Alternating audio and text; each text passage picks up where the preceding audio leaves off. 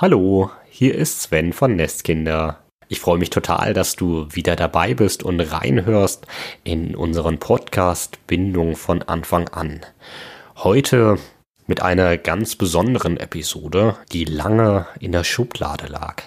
Annabelle hat das folgende Interview schon 2018 geführt mit Susanne Bürger, der Autorin des Buches Wenn das Leben intensiv beginnt. Und ich hatte an dem Tag, als die Aufnahme oder als das Interview aufgenommen worden ist, schon reingehört und war total berührt, weil ganz viele Dinge, die wir in den Wochen und Monaten davor erlebt haben, einfach nochmal so präsent geworden sind. Die Zeit in der neugeborenen Intensivstation, der Umgang und das Leben in so einer Klinik, im Krankenhaus, was das wirklich bedeutet, so ein kleines Baby im Krankenhaus liegen zu haben und nicht ständig dabei zu sein. Ganz viele Emotionen, ganz viele Gefühle wurden wieder wachgerüttelt, als ich dieses Interview gehört habe. Und genau am Abend diesen Tages ist hier bei uns etwas passiert, was ein großer Einschnitt in unserem Leben bedeutet hat und was Susanne in dem Interview auch schon kurz am Rande erwähnt hat, was passiert, wenn es nicht so ausgeht, wie man sich wünscht.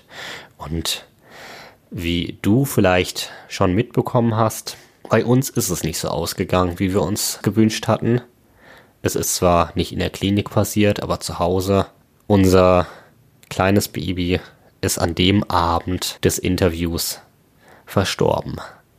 Wir haben Pause gemacht von unserer Arbeit und vom Podcasting, haben uns die Zeit genommen, mit den Ereignissen umzugehen, haben viel Unterstützung erfahren in dieser Zeit, auch von Susanne. Wir sind wirklich unheimlich dankbar für dieses Netzwerk, was wir haben und ich freue mich sehr, heute diese Episode zu veröffentlichen und wünsche mir, dass viele Eltern eine Menge hilfreiche Tipps mitnehmen können, wie die Zeit auf der Intensivstation gut gestaltet werden kann. Viel Spaß und alles Gute. Hallo meine Lieben, herzlich willkommen heute wieder zu einer neuen Podcast-Folge von unserem Podcast Bindung von Anfang an. Ich habe heute wieder einen sehr schönen Gast mitgebracht, die Susanne Bürger, die heute im Interview sein wird. Susanne hat das Buch beschrieben, wenn das Leben intensiv beginnt, und ja, das Thema ist absolut passend hier in diesem Podcast und ich freue mich schon auf das Gespräch. So, liebe Susanne, dann stell dich doch gerne mal vor, selber. Ja, Annabelle, lieben Dank äh, für deine Einladung. Ähm, ja, wer bin ich? Ich bin die Autorin, wie du das gerade schon gesagt hast, des Buches Wenn das Leben intensiv beginnt. Ist dieses Jahr erschienen. Ähm, was sagt der Titel aus? Das ähm, Buch ist ein Elternbegleitbuch für die Eltern, die ihre Babys, wenn sie zu früh oder krank geboren werden, in Kinderkliniken begleiten müssen. Und gleichzeitig bin ich Wingwave-Coach in eigener äh, Praxis. Das heißt, ähm, auch diesen Hintergrund habe ich und der fließt natürlich äh, sehr stark auch mit ins Buch ein. Ähm, der rote Faden, der sich so da durchzieht, ist natürlich, wie kann ich bei Babys trotz dieser Umstände ähm, Bindung aufbauen, Bindung herstellen. Und das ist ja dein Schwerpunkt. Und ich denke, deswegen treffen wir uns ja heute. Ja, absolut. Das ist, ähm, ist so ein tolles und wichtiges Thema. Wir haben es ja jetzt dieses Jahr selber erlebt, als wir noch ein, unser kleinstes Nestkind aufgenommen haben den wir ähm, in der Klinik noch begleitet haben. Frühchen und eine spezielle Geschichte noch dahinter. Und ja, da konnten wir uns ähm, sehr gut einfühlen, was da für Hürden für Eltern auftauchen, die damit konfrontiert sind. Wobei wir ja dann doch erstmal ne, so von außen stehend, man kommt dann da so hin. Das ist ja nochmal was anderes, als wenn man tatsächlich ähm, auch die Geburt gerade erlebt hat, hinter sich hat, vielleicht einer anderen Station ist, nicht nicht so flexibel ist, sich nicht einfach so bewegen kann, wie man möchte. Das sind ja lauter so Fragen, die dann aufkommen, oh Gott, wie gestaltet sich das? Und du hast ja da einen sehr persönlichen Zugang dazu. weil ihr ja so eine eigene Geschichte auch damit habt.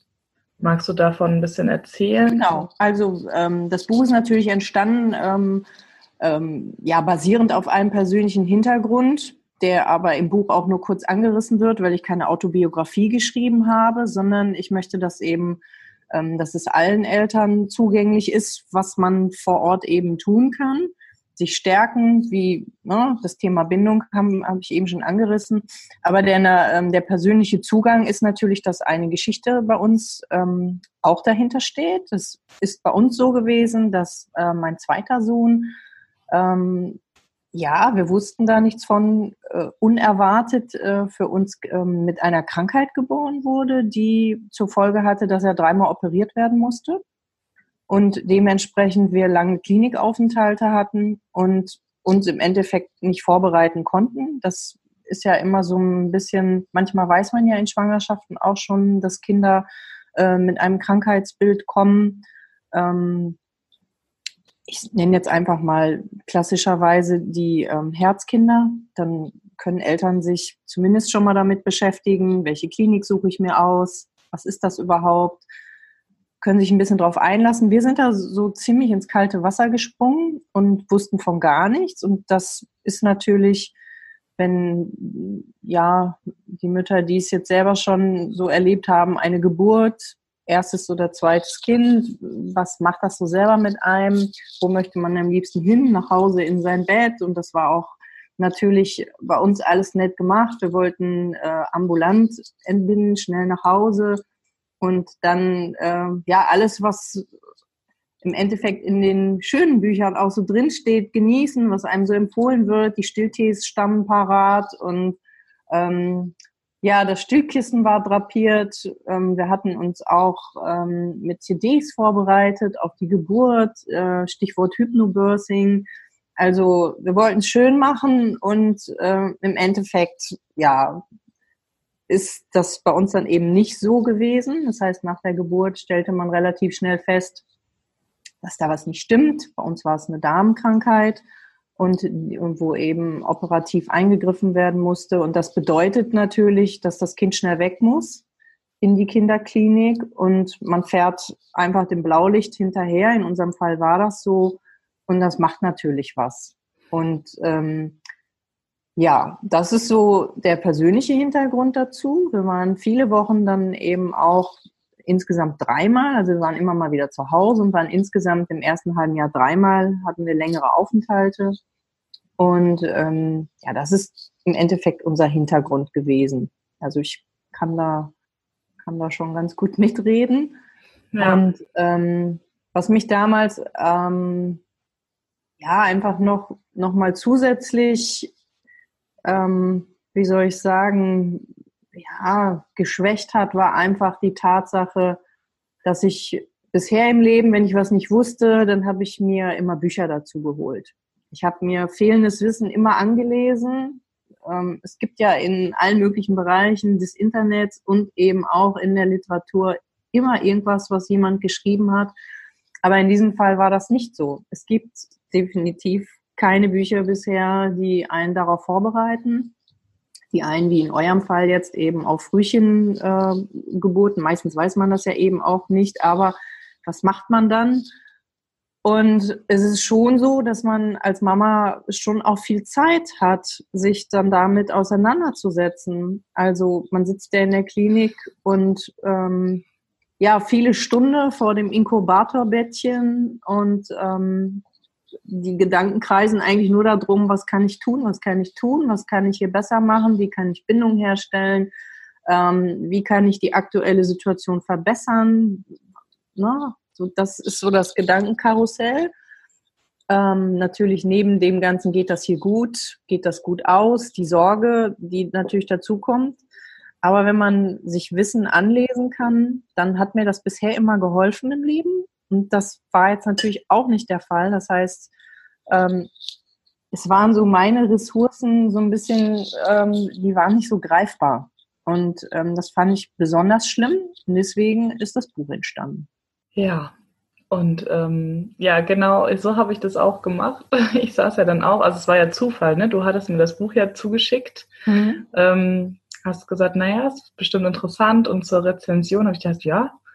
Und es lag dann da und dann kam diese Anfrage und dann saß ich ja auf einmal in dieser Klinik mhm. und es war halt, wie du sagst, ne, man sitzt dann da einfach stundenlang und hält dieses, also in unserem Fall eben halt, konnte ich ihn ja auch schon im Arm halten mhm. und hält ihn und ähm, ja, dann habe ich so einfach immer mal wieder reingelesen.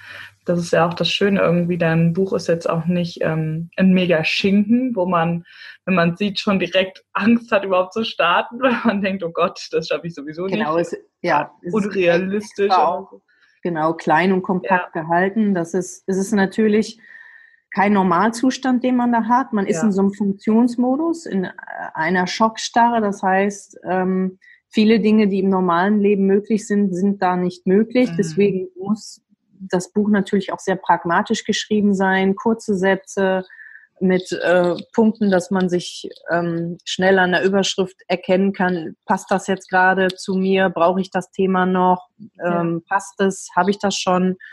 Ähm, deswegen sind die Kapitel auch sehr kurz gefasst. Ähm, ja, und die wichtigsten Punkte stehen natürlich drin. Und was ich auch ganz wichtig finde, ähm, zu betonen, da steht natürlich viel drin, aber der Anspruch, dass jemand, der in der Situation jetzt ist, das alles schaffen kann, was in diesem Buch steht, den sollte bitte auch keiner haben. Das haben wir auch nicht geschafft. Das ist ein Sammelsurium und ein Blumenstrauß, der angeboten wird, wo man sich für sich das Passende rausnehmen kann aber man soll bitte nicht den Anspruch haben, dass Bindung in der Klinik nur entsteht, wenn ich das auch wieder alles schaffe. Also den Druck da auch rausnehmen, ne?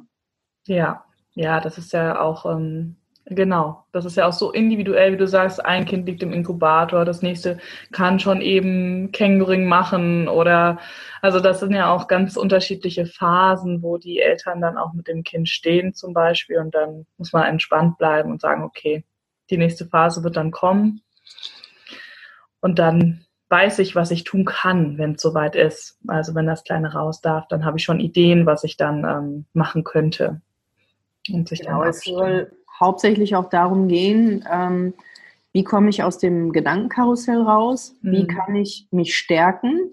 Das heißt, in der aktuellen Situation bin ich emotional, ich nenne das auch absolut nackt. Nach Geburten sind Frauen in in einem Emotionszustand, der sich ähm, nicht mit dem vorher und auch nicht mit dem vor der Schwangerschaft vergleichen lässt. Und ähm, das möchte ich ein bisschen würdigen und dementsprechend auch ähm, ja, Hinweise darauf geben, was, was kann ich für mich tun und was sollte ich auch für mich tun. Also es ist extrem wichtig, wenn ich Kindern, jetzt natürlich speziell in diesem Fall auf das Thema bezogen, aber generell, wenn ich Kinder stark, stark stärken möchte und ähm, meine Hilfe da voll anbieten möchte, dann muss ich selber in einer guten Verfassung sein. Das bin ich natürlich nicht optimal nach einer Geburt, aber wie komme ich dahin? Das um die Themen geht es auch, ne? Ja. Ja, das ist ja total ähm, ja, fangen wir mal an. Hast du einen Tipp für erstmal für die Eltern? Was können die erstmal, ich nenne das Selbstanbindung, was du jetzt auch beschrieben hast, ne, dieses bei mir sein, ähm, gucken, dass ich in meiner Kraft bin. Ähm, was können die Eltern da tun? Was ist da sozusagen dein, hast du da einen Top-Tipp oder was hat euch am besten geholfen? Vielleicht auch aus der Erfahrung heraus?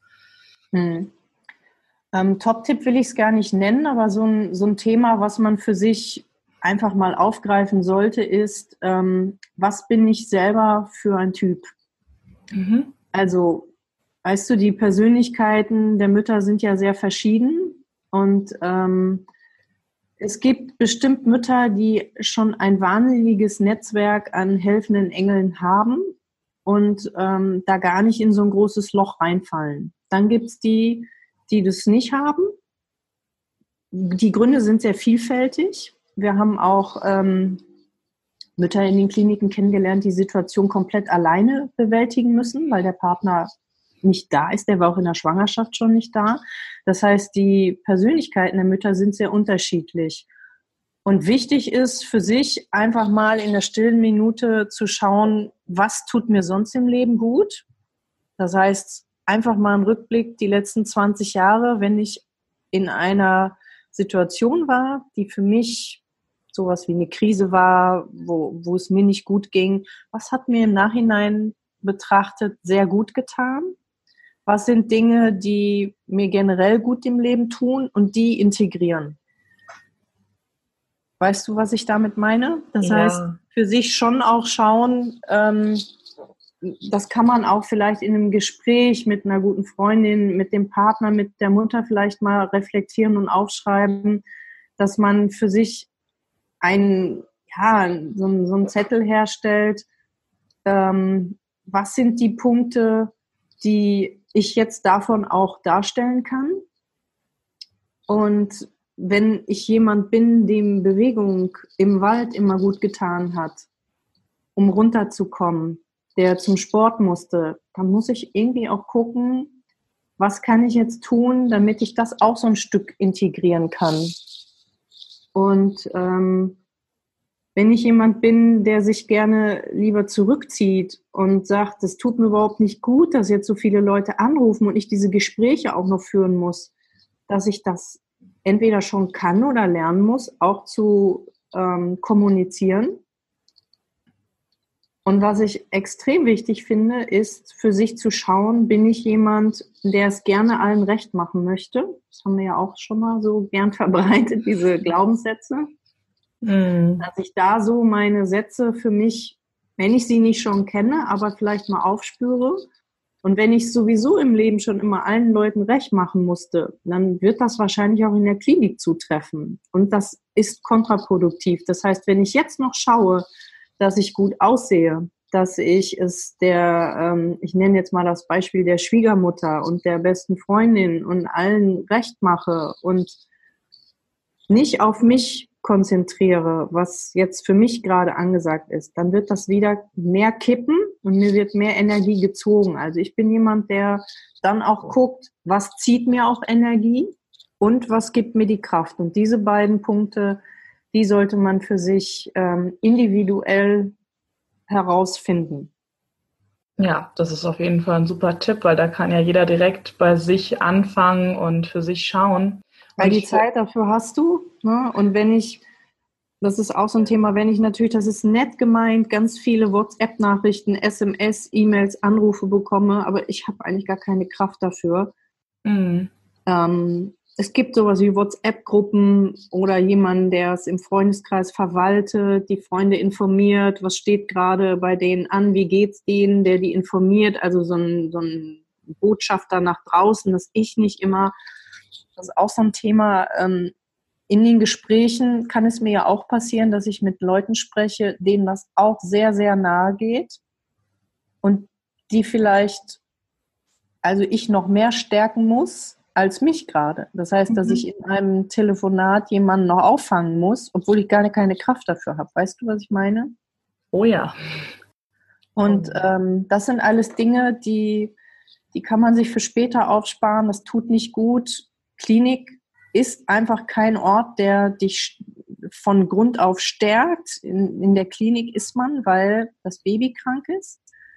Und das ist einfach auch ein Ort, der nicht unbedingt mit so einer positiven Aura besetzt ist. Und von daher muss man da schon sehr auf sich achten, dass es nicht noch mehr schwächt, als es sowieso schon der Ort an sich tut. Ja. Da gibt, es gibt ja tatsächlich auch Kliniken, die ähm, eine psychologische Begleitung anbieten, also wo ähm, die Station tatsächlich eine eigene Psychologin hat. Wir haben das jetzt in der mhm. ersten Klinik erlebt und da einfach auch den Hinweis zu, ne, das auch zu nutzen und auch dann vielleicht mit Hilfe der Psychologin ähm, diese Ressourcen rauszufinden. Ne? Die kann einen ja auch nochmal, ist ja nochmal was anderes, wenn jemand so von außen vielleicht auch noch ein paar tiefergehende Fragen formuliert und man das zusammen dann erarbeitet, das dann auch wirklich, ähm, also wie du sagst, dieses Hilfsnetzwerk, auch wenn man das vielleicht nicht schon automatisch hat, dann halt zu gucken, vielleicht, was bietet denn eine Klinik auch an an Unterstützung für Eltern in so einer Situation? Genau. Dann bitte nicht enttäuscht sein, wenn das in der eigenen Klinik gerade noch nicht der Fall ist. Gab es bei uns leider auch nicht. Mhm. Ähm, das ist das ist dann leider so. Ähm, dass das Thema ähm, wird in den nächsten Jahren noch mehr kommen. Die Kliniken tun da schon sehr viel, die sind bemüht. Ähm, aber dann eben auch schauen, wenn jetzt eben keine Beratung angeboten wird, wer ist vielleicht sonst da, wer steht sonst zur Verfügung. Und was ich auch ganz wichtig finde, es sind auch nicht immer die besten Freunde, die einen sonst durchs Leben begleiten, die da jetzt gerade ähm, zur Verfügung stehen müssen oder sollen.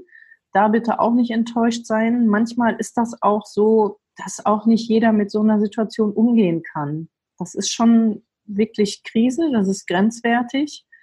Und ähm, ich habe aber selber die Erfahrung gemacht, diese Gespräche so in der Klinik mit den anderen Müttern, die waren auch schon sehr, ähm, also wirklich heilend.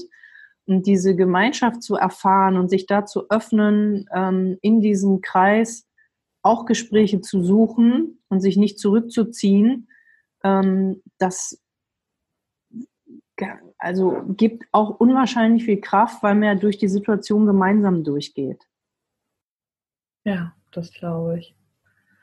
Ja, dann kommen wir vielleicht jetzt auch noch mal dazu, wie würdest du Hättest du dafür Tipps oder wie habt ihr das so gemeistert? Eben dieser Kontakt, diese Bindung zum Baby, wie du sagst, Mütter sitzen da und denken alle eigentlich nichts anderes. Oh mein Gott, eigentlich müsste ich es jetzt halten oder wie soll da Bindung entstehen, wenn das Kind da alleine liegt oder wenn ich zum Beispiel mal weggehe und äh, vielleicht Sport machen gehe oder ähm, nicht sofort da sein kann, weil eben ich ja auch körperlich vielleicht noch beeinträchtigt bin.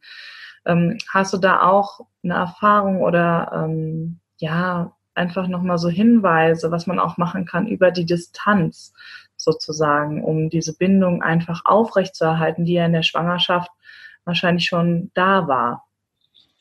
Ähm, ja, da gibt es natürlich Dinge, die wir ähm, unbewusst schon tun, indem wir, wenn wir am Bett sitzen, ähm, wird wahrscheinlich jeder die Situation nutzen, wenn Körperkontakt möglich ist. Das ist aber nicht immer der Fall.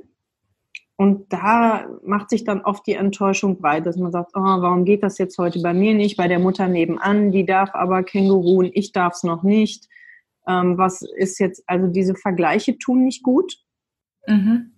Und ähm, um jetzt gleich, ich kann gerne noch darauf eingehen, was wir speziell in der Klinik gemacht haben, aber was ich auch betonen möchte, ist, damit nicht so zu hadern, dass es jetzt nicht so super rosarot startet, wie es in den Büchern sonst drinsteht.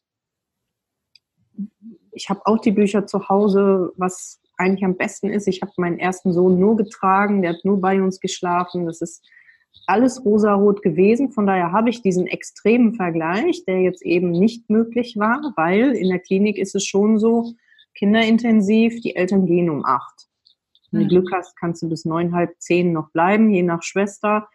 Und äh, auf Kulanz, man darf auch nachts mal anrufen, aber es ist die Anwesenheit natürlich nicht erwünscht. So, da soll auch Ruhe reinkommen. Das kann man auch verstehen. Es sind auch immer wieder mittags die Phasen, ähm, dass man dann auch die Intensivstation verlassen soll. Es ist auch nicht in jeder Klinik von den Räumlichkeiten her möglich, dass Rooming in sofort machbar ist. Das ist auch immer eine Bettenkapazität und je nachdem, wie alt die Gebäude sind, ähm, nicht immer möglich. Und ähm, was ich betonen möchte, ist, dass sehr viel Bindungsaufbau natürlich am Anfang stattfindet. Wir haben aber ganz viele Mütter, die ähm, nach dem Kaiserschnitt sofort das Baby abgeben müssen. Das ist jetzt bei uns zum Beispiel nicht der Fall gewesen. Ich hatte noch einen Tag, wo wir das sehr stark genießen konnten. Aber ich kann auch viel nachholen. Und ähm, da möchte ich auch nochmal so den Ausblick geben, es geht irgendwann nach Hause für die, ähm, für die meisten, das muss man auch einfach äh, betonen.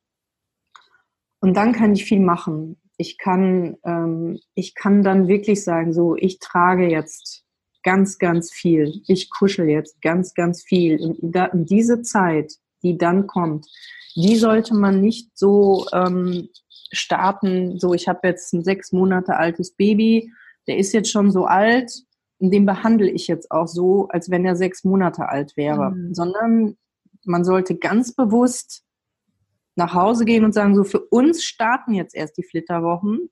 Ja. Und es geht jetzt heute los, wenn wir nach Hause gehen. Und ich tue jetzt einfach so, als wenn ich gerade die Geburt hatte.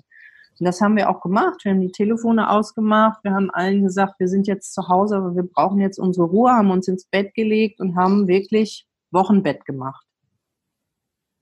Das empfehle ich jedem. Man kann sich von Hebammen da noch begleiten lassen. Es gibt sowas wie ein ein Bonding-Bad. Da wird dann einfach die, das kennst du vielleicht auch, ähm, nach der Geburt, ähm, wenn das Baby eigentlich auf die Brust gelegt wird und die Mama da ganz intensiv kuscheln kann direkt.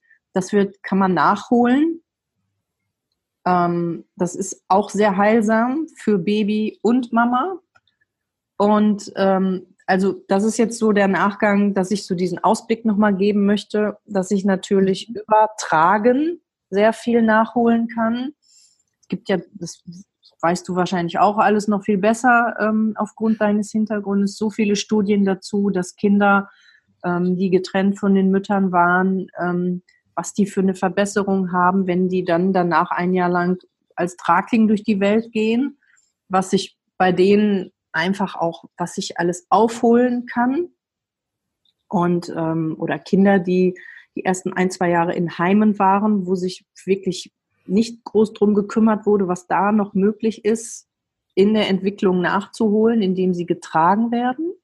Also ich bin wirklich Verfechter von tragt das Kind ganz nah immer bei euch, nicht alleine lassen und äh, das habe ich auch so gemacht. Also ich hatte immer das Tragetuch um. Das ist so der Ausblick, dass ich es nach, also einiges nachholen kann, vieles bereinigen kann und auch aufarbeiten kann und dass das auch wichtig ist und dass natürlich im Anschluss an solche Klinikaufenthalte sowohl für Mama als auch Kind nochmal genau drauf geguckt werden muss. Und in der Klinik ähm, gibt es auch viele Möglichkeiten. Wir haben uns zum Beispiel immer abgewechselt. Es war immer einer da. Also wer nachts ist das einfach nicht möglich. Aber wir haben abends darauf geachtet, dass wir zur Krankenschwester, die den, ähm, die Nachtbetreuung hatte, dass wir mit der gesprochen haben. Das hat uns ein gutes Gefühl gegeben. Wir sind nicht einfach rausgegangen, haben gesagt, ja, mhm. jetzt kommt die Nachtschicht und wir gehen jetzt, sondern wir haben immer noch gesprochen, haben gesagt, so war der Tag heute, so ist er vielleicht heute drauf und können wir vielleicht anrufen. Wir waren immer im Gespräch.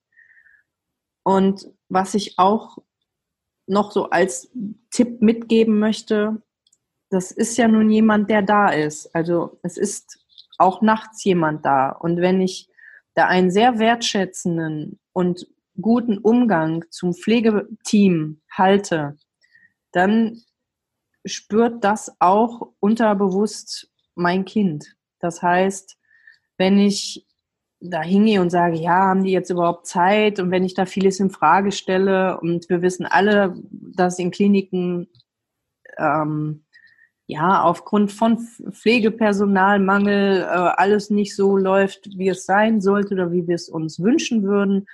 Aber wenn ich mich in diese Negativspirale in der Zeit reinbegebe und mich auch noch damit beschäftige, was mir so auffällt, dann wird das nicht gut gehen, sondern ich empfehle wirklich in der Zeit, das Positive rauszustellen. Ich werde in dieser Zeit auch nicht ähm, ja, erzielen können, dass die Klinik ihr, äh, ihren Personalschlüssel erhöht. Diese Dinge werde ich alle nicht verändern.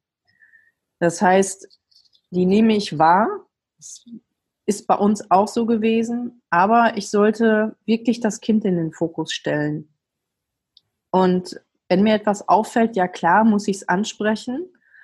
Aber ich betone auch, dass ein guter, wertschätzender Kontakt und da wirklich auch den Leuten mal sagen, hey, ich finde das ganz wichtig, dass du das machst, dass du die Betreuung übernehmen darfst und äh, dass ich hier mit einem guten Gefühl in meine Nacht gehen kann.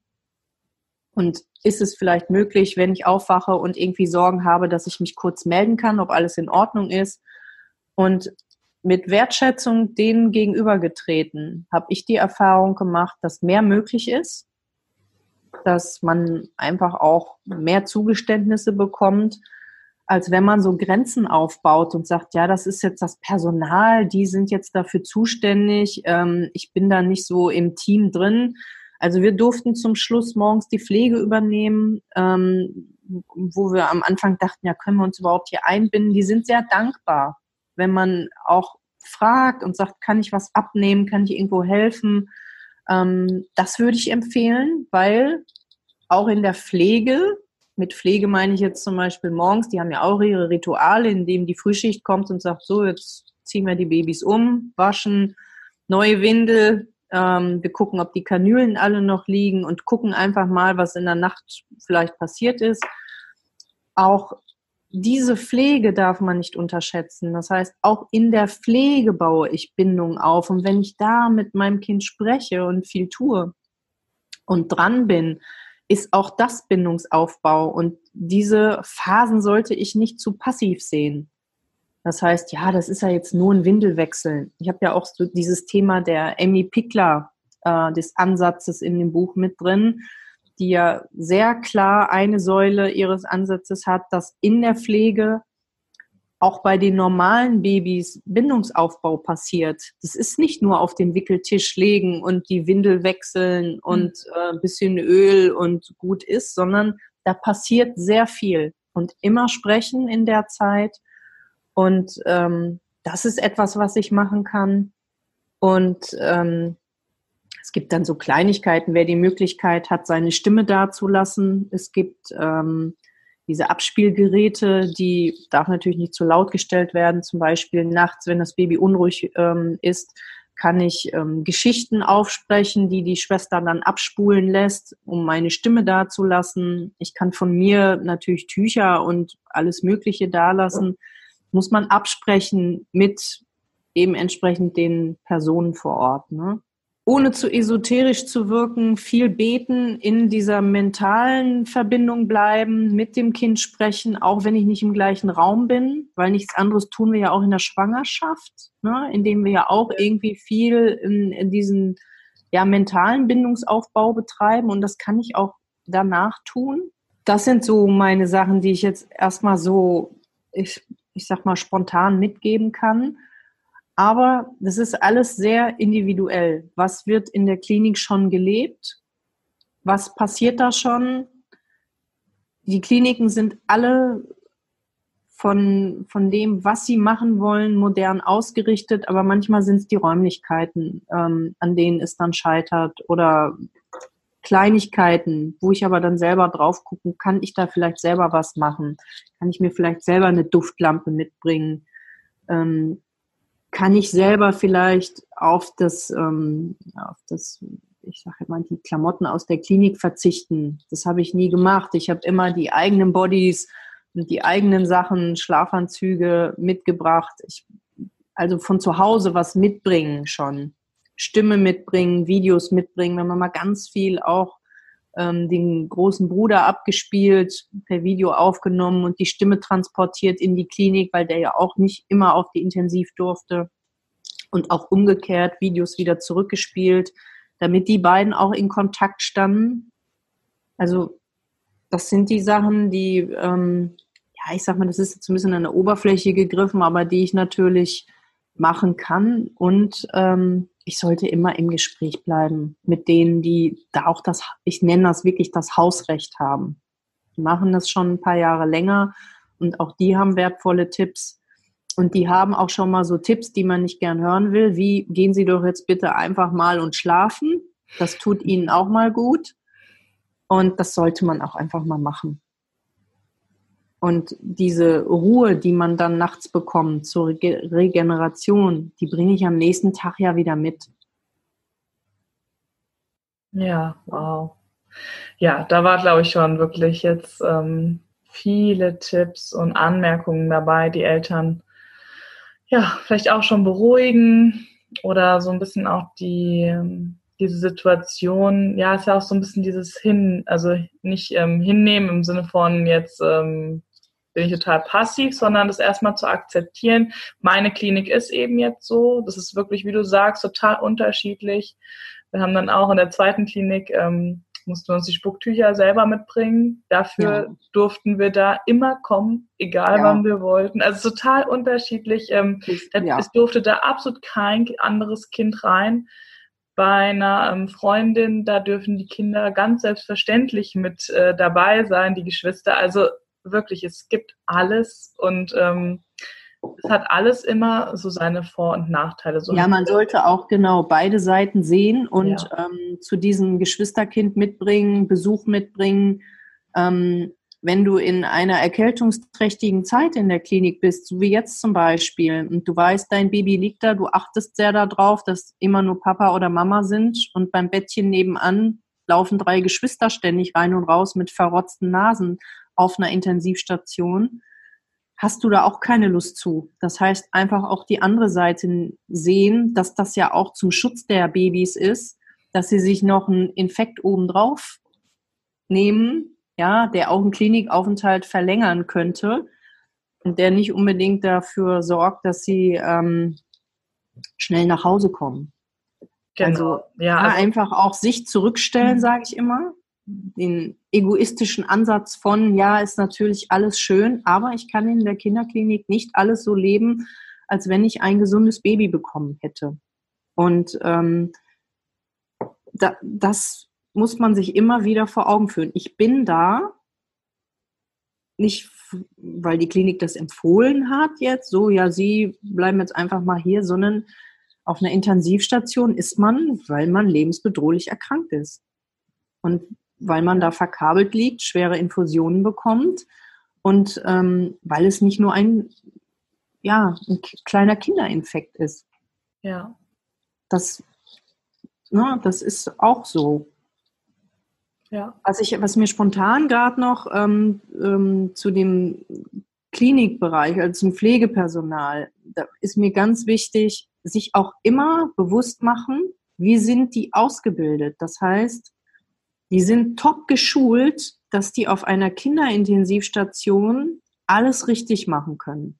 Dass die die Infusionen richtig setzen, dass die wissen, wie viel kommt da rein, dass die die Mittel verabreichen. Das sind aber nicht meine Ansprechpartner, wenn ich eine Frage habe zum Stillen.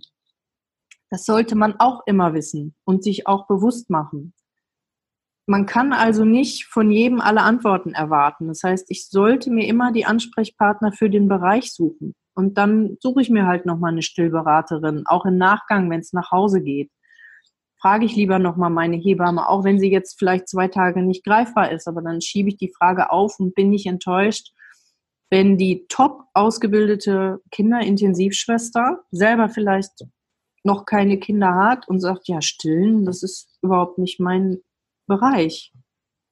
Also das sollte man auch immer abwägen, dass das ähm, verschiedene Schwerpunkte sind, mit denen man sprechen muss. Ne? Ja, das ist auf jeden Fall so. Und das fordert einfach viel Geduld.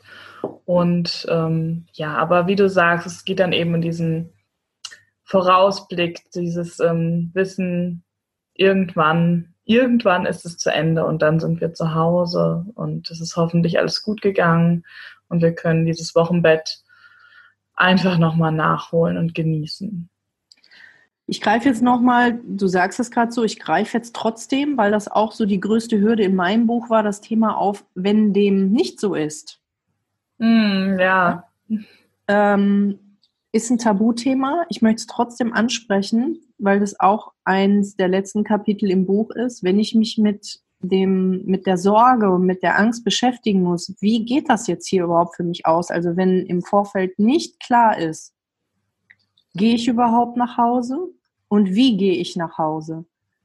Ähm, auch da sollte ich mir sehr schnell Begleitung suchen.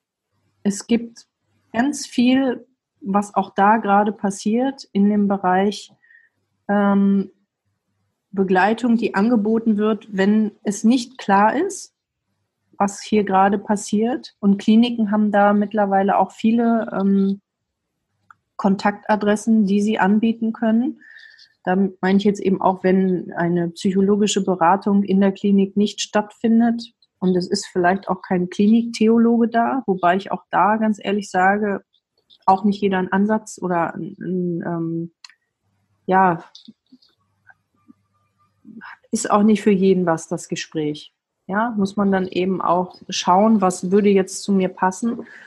Aber auch da sollte ich mir sofort jemanden suchen, weil auch diese Zeit gewürdigt werden muss. Und wenn das die einzige Zeit ist, die ich mit dem Baby habe, dann sollte die so gestaltet sein, dass ich mich dann da auch, ich, ja, wie soll ich es ausdrücken? Ich sollte mir da ganz einfach eine Begleitung suchen, die diese Zeit in würdevoller Weise mitgestaltet. Und weil wir da alle nicht ähm, große Erfahrung drin haben, plädiere ich wirklich dafür, mir da jemanden zu suchen, der diese Erfahrung mitbringt. Ja, ja, auf jeden Fall. Auf jeden Fall. Das macht ganz viel Sinn und das wird, ähm, ja, es wird es einfach anders gestalten, die Zeit, wenn ich die nicht alleine durchleben muss und wenn ich jemanden habe, wie du sagst, der Erfahrung mitbringt, sich vielleicht auch darauf spezialisiert hat oder eben aus eigener Erfahrung da helfen kann. Genau, also hier im Rheinland, ähm, ich mache ja, ähm, habe ja auch im Buch ähm, erwähnt, es gibt die Birgit Ruths zum Beispiel, die die ähm, Foundation Hope, äh, Hope's Angel äh, gegründet hat und ähm, über ein sehr großes Netzwerk verfügt. Das heißt, die ist Deutschland und auch, ich glaube, Österreich, Schweiz sehr gut vernetzt um ähm, Sterbe- und Trauerbegleitung speziell für verwaiste Eltern und Eltern, die in der Situation sind, dass sie gar nicht wissen, was wird passieren, wie geht es aus. Und ähm, Frau Rutz sagt auch extra in jedem Interview, dass selbst wenn alle hinterher nach Hause gehen, ist die Beratung und die Begleitung oder ein Infogespräch in der Zeit ähm, sehr, sehr gut und ähm, kann eben auch dazu führen, ähm, dass diese Zeit viel besser überstanden wird. So sage ich es jetzt einfach mal. Und von daher ähm, da einfach nochmal der Hinweis, ähm, dann einfach schauen, also ich nenne jetzt einfach nochmal Hopes Angels, man findet das im ähm, Internet, die haben die Homepage und darunter dann das Netzwerk erfragen wenn die Klinik jemanden dann nicht anbieten kann. Das können wir gerne ähm, in die Shownotes stellen, direkt hier unter die Folge. Und ähm, natürlich auch deine Kontaktdaten stellen wir auch gerne natürlich hier drunter, wenn ihr nochmal bei Susanne vorbeischauen wollt, gucken wollt, was sie noch macht. Und ähm, den Link zum Buch findet ihr natürlich auch. Jetzt haben wir auch ganz viel über das Buch gesprochen. Jetzt seid ihr ja bestimmt auch neugierig geworden, gerade wenn ähm, das ein Thema ist, was euch jetzt auch betrifft. Vielleicht sogar im Nachhinein, ne, wie du auch gesagt hast, ach, das hätte ich mir damals gewünscht. Dann, ich finde es immer schön, dann zu sehen, okay, es kommt dann auch, solche Dinge kommen dann. Und ähm, ja, für die Mütter, die eben jetzt in den Situationen sind, die haben die Möglichkeit, sich da auch zu informieren und da so ein bisschen sich auch selbst zu begleiten mit dem Buch schon mal. Ja, dann herzlichen Dank, liebe Susanne, für dieses sehr intensive Gespräch, wie ich finde. Also du hast ja wirklich in die Vollen geschöpft und ja gerne ganz viel dargelassen für die Zuhörerinnen und Zuhörer. Und ähm, ja, ich glaube, das ist ähm, eine große Inspiration einfach, ähm, vielleicht auch für Fachleute, die sich das anhören, es ist immer noch mal eine andere ähm, Perspektive, ne, aus Sicht der Eltern sowas zu hören oder aus, ähm, genau, aus Sicht von Betroffenen das zu hören. Und von daher ähm, war, glaube ich, jetzt wirklich für jeden sehr viel Infomaterial dabei. Das freut mich natürlich. Ja, gerne. Und, ja, dann herzlichen Dank. Und dann würde ich sagen, verabschieden wir uns jetzt von den Zuhörerinnen und Zuhörern und gehen Kaffee trinken. Okay. Tschüss. Okay, macht's gut, alle zusammen. Macht's gut, Susanne. Tschüss.